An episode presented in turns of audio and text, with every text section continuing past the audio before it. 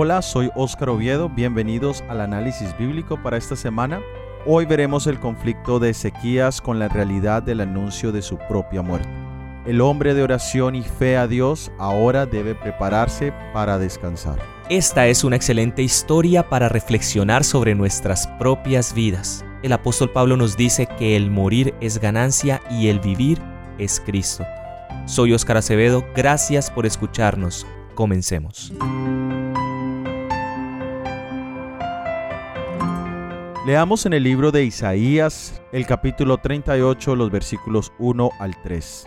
En aquellos días Ezequías enfermó de muerte, y vino a él el profeta Isaías, hijo de Amós, y le dijo, Jehová dice así, ordena tu casa, porque morirás y no vivirás.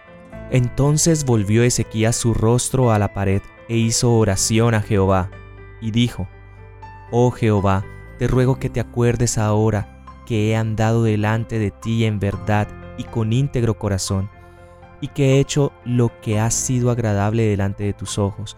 Y lloró Ezequías con gran lloro. La muerte nos llega a todos, reyes, vasallos, con buena o mala reputación. Y esta verdad es hoy, en este momento, más real que nunca antes. Ezequías se enfermó a pesar de sus logros espirituales y de estar celebrando la victoria sobre los asirios. Lo interesante es que Ezequías es advertido para que ordene su casa antes de morir. Es importante organizar nuestros asuntos e intereses todos los días porque no sabemos cuándo será nuestro último día de vida. Los que están preparados para la muerte son los que están más preparados para vivir. ¿Estás tú, mi hermano y hermana, preparados para morir hoy? Cuando se está listo, se vive sin egoísmos, con objetivos claros y con prioridades muy organizadas. Ezequías hizo una oración a Jehová en ese momento. La oración ya era un hábito para Ezequías. En los momentos de bendición oraba. En el momento de tribulación también oraba. Ahora en el momento de enfermedad buscó a Dios en oración. En su oración le pide a Dios que se acuerde de él él había reformado el reino, había quitado los lugares altos de idolatría, había limpiado y reactivado los servicios del templo. En otras palabras, Él abre su corazón como un amigo y le suplica que considere su vida y la posibilidad de postergar su muerte. ¿Sería acaso miedo a morir lo que estaba experimentando Ezequías? ¿Tienes tú, mi hermano o hermana, miedo a morir? ¿No debería Ezequías y no deberíamos nosotros considerar la sabiduría de Dios en todos estos aspectos? La semana pasada decíamos que Dios es demasiado sabio para equivocarse y demasiado solícito por nuestro bien como para permitirnos elegir por nosotros mismos. Pero la verdad es que la voluntad perfecta de Dios era que Ezequías bajara a descansar. Pero cuán difícil es someternos a los designios de Dios. ¿Qué estás pidiendo hoy, mi hermano, en tus oraciones? ¿Tienes tú en tu mente la oración ejemplo donde dice, hágase tu voluntad así en la tierra o en mi vida como en el cielo? Leamos en el libro de Isaías capítulo 38 versículos 4 al 8. Entonces vino palabra de Jehová a Isaías diciendo, Ve y di a Ezequías, Jehová Dios de David tu padre dice así, He oído tu oración y visto tus lágrimas. He aquí yo añado a tus días quince años, y te libraré a ti y a esta ciudad de mano del rey de Asiria, y a esta ciudad ampararé. Y esto te será señal de parte de Jehová, que Jehová hará esto que ha dicho. He aquí yo haré volver la sombra por los grados que ha descendido con el sol en el reloj de Acaz, diez grados hacia atrás y volvió el sol 10 grados hacia atrás, por los cuales había ya descendido. Dios es misericordioso y escuchó el lloro de Ezequías, a pesar de que, en su voluntad perfecta, hubiese tenido mayor bendición la muerte a la vida de Ezequías, de su descendencia y de su pueblo. Él permite que la petición de Ezequías se cumpla. Le otorga 15 años más de vida pero Dios no solo consideró el bienestar de Ezequías, sino el bienestar de su ciudad, Jerusalén. Durante el tiempo extra de la vida de Ezequías, Dios protegería a la ciudad de Jerusalén de la mano del rey de Asiria. Ezequías pidió una señal y el Señor se la concedió. El reloj solar regresó 10 grados. Existen varias posturas de lo que estos 10 grados significan, y la verdad no podemos apuntar con certeza a cuál de ellas es la verdad. Lo que sí podemos concluir con certeza es que fue una señal sobrenatural, digna del Dios del universo y que cumplió con un propósito que posteriormente en la historia vamos a ver. La historia también nos dice, en el segundo libro de Reyes capítulo 20, versículo 7. Y dijo a Isaías, tomad masa de higos, y tomándola la pusieron sobre la llaga y sanó. Dios indicó a través de Isaías un tratamiento para sanar a Ezequías de su enfermedad mortal. Era un remedio sencillo y claro, el uso de brevas o higos como un cataplasma sobre la herida. Es nuestro deber el uso de los medios naturales que el Señor nos ha dejado para el cuidado de nuestros cuerpos. En uno de los 10 remedios naturales que encontramos en la página www.10saludables.com está la alimentación sana. En estas épocas de cuarentena donde la gente sale a comprar víveres para almacenar y así poder subsistir sin tener que salir de casa, los alimentos que más se compran son los que vuelven nuestros cuerpos ácidos, es decir, carbohidratos, azúcares, grasas y demás, dejando atrás frutas y verduras que ayudan a nuestro cuerpo a fortalecer nuestro sistema inmunológico. El mundo espera que los científicos desarrollen la vacuna, que nos muestren una cura, cuando nuestro cuerpo es capaz de generar los anticuerpos necesarios contra cualquier virus o bacteria que producen los diferentes tipos de enfermedades en el cuerpo humano, si le damos las herramientas adecuadas. Esas herramientas pueden parecer como el emplasto de higo, sencillo, simple, pero es en realidad muy efectivo. ¿Cuál es tu actitud hacia los remedios naturales? ¿Eres conocedor de que tu alimento debe ser tu medicina y que tu medicina debe ser tu alimento? Dios te está dando la oportunidad de que pongas en práctica el conocimiento de la reforma pro salud ahora, porque después puede ser demasiado tarde. Leamos en el libro de Isaías capítulo 39 versículos 1 y 2. En aquel tiempo, Merodac Baladán, hijo de Baladán, rey de Babilonia, envió cartas y presentes a Ezequías porque supo que había estado enfermo y que había convalecido. Y se regocijó con ellos Ezequías y les mostró la casa de su tesoro, plata y oro, especias, ungüentos preciosos, toda su casa de armas y todo lo que se hallaba en sus tesoros. No hubo cosa en su casa y en todos sus dominios que Ezequías no les mostrase.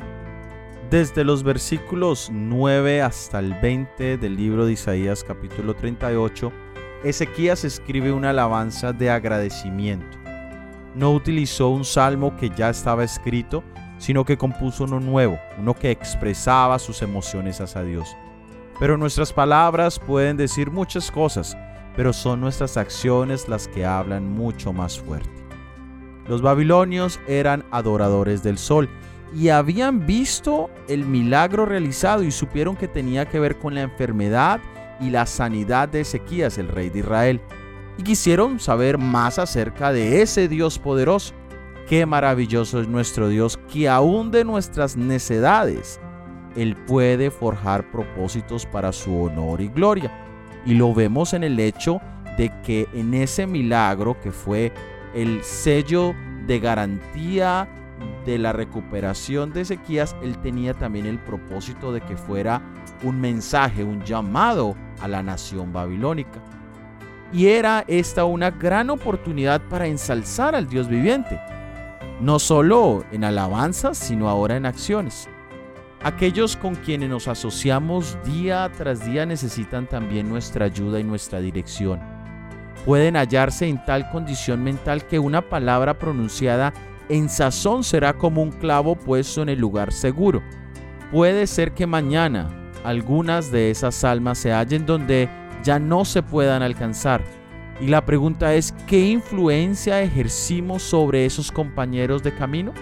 ¿Cuán fácil le habría resultado a Ezequías hablarles de Dios, el sustentador de todo lo creado, mediante cuyo favor se le había perdonado la vida cuando había desaparecido toda otra esperanza. Qué increíbles transformaciones podrían haberse realizado si esos investigadores de la verdad provenientes de las llanuras de Caldea se hubieran visto introducidos a reconocer la soberanía suprema del Dios viviente. Pero el orgullo y la vanidad se posesionaron del corazón de Ezequías y ensalzándose a sí mismo, expuso a ojos codiciosos los tesoros con los que Dios había enriquecido a su pueblo. Leamos ahora en el segundo libro de Crónicas capítulo 32 versículos 25 y 31. Mas Ezequías no correspondió al bien que le había sido hecho, sino que se enalteció su corazón y vino la ira contra él y contra Judá y Jerusalén. Mas en lo referente a los mensajeros de los príncipes de Babilonia, que enviaron a él para saber del prodigio que había acontecido en el país, Dios lo dejó para probarle, para hacer conocer todo lo que estaba en su corazón. ¿Qué parte del corazón de Ezequías fue probado? Esa parte que lo hacía considerarse una buena persona. ¿Recuerdan toda esa lista de buenas acciones que él presentó como un argumento para su salidad en aquella oración a Dios? Muchas veces pensamos que nuestros años de servicio fiel o nuestras acciones y logros en la fe del Señor tienen algún valor especial. O tal vez son nuestros talentos, nuestros dones espirituales los que me dan un lugar especial en el reino de Dios. En ese momento estamos en el mismo peligro de Ezequías, de querer ser honrados y exaltados por encima de Dios. En otras palabras, el orgullo de Ezequías era su enfermedad verdadera pero el orgullo puede estar camuflado de tal manera que no lo vemos. Un ejemplo muy actual puede ser el famoso coronavirus. Dicen que hay personas que pueden pasar casi una semana sin tener absolutamente idea que llevan en sus cuerpos una enfermedad mortal, no presentan síntomas de ningún tipo. Esta enfermedad puede ser un ejemplo de lo que el orgullo puede hacer en nosotros. Solo el médico de los médicos, nuestro Señor Jesucristo, tiene los rayos X que le permiten hacernos un examen profundo de nuestro estado real. Leamos en el libro Camino a Cristo en la página 31. El juicio de los hombres es parcial e imperfecto, mas Dios ve todas las cosas como son realmente.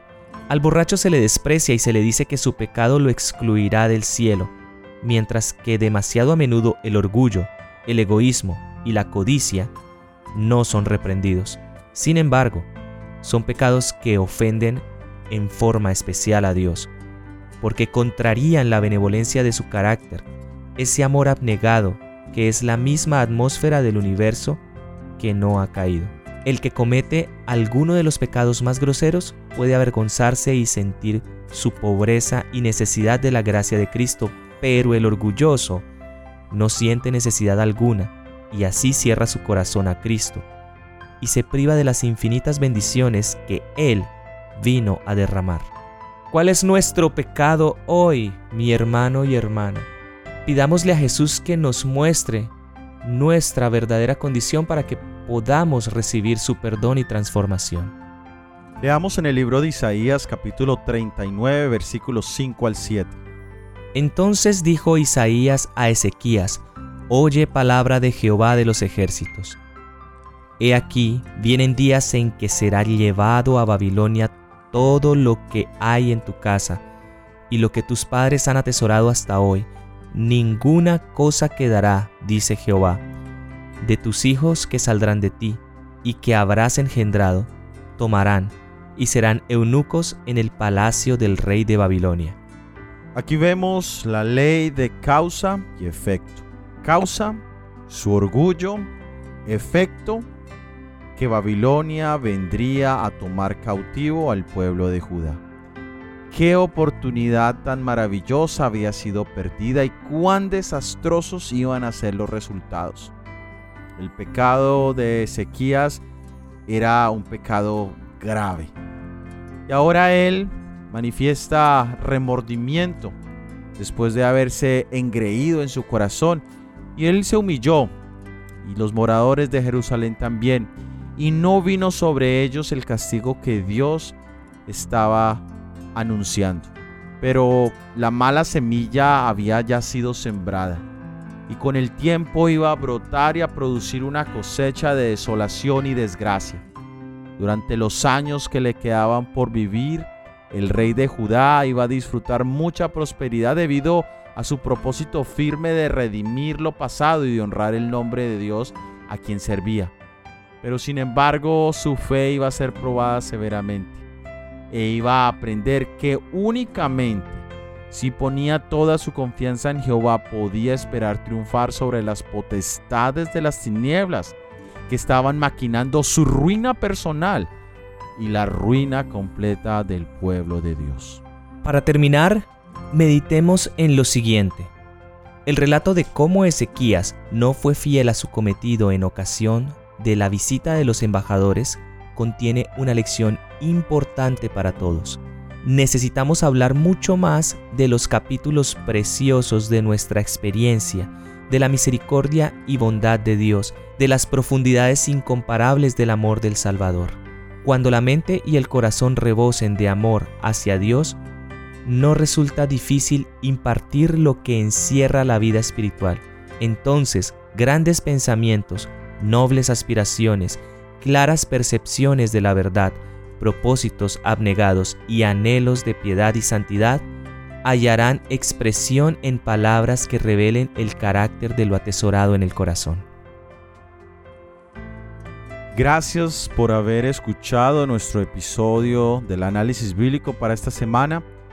La próxima semana veremos la vida de Jeremías. Si ha sido de bendición y quieres ayudarnos a la proclamación de este mensaje, por favor, compártelo, déjanos sus comentarios, dale me gusta o pulgar arriba y de esta manera este material podrá llegar a más personas. Todo ha sido producido por el Ministerio 147. Que Dios te bendiga. Amén.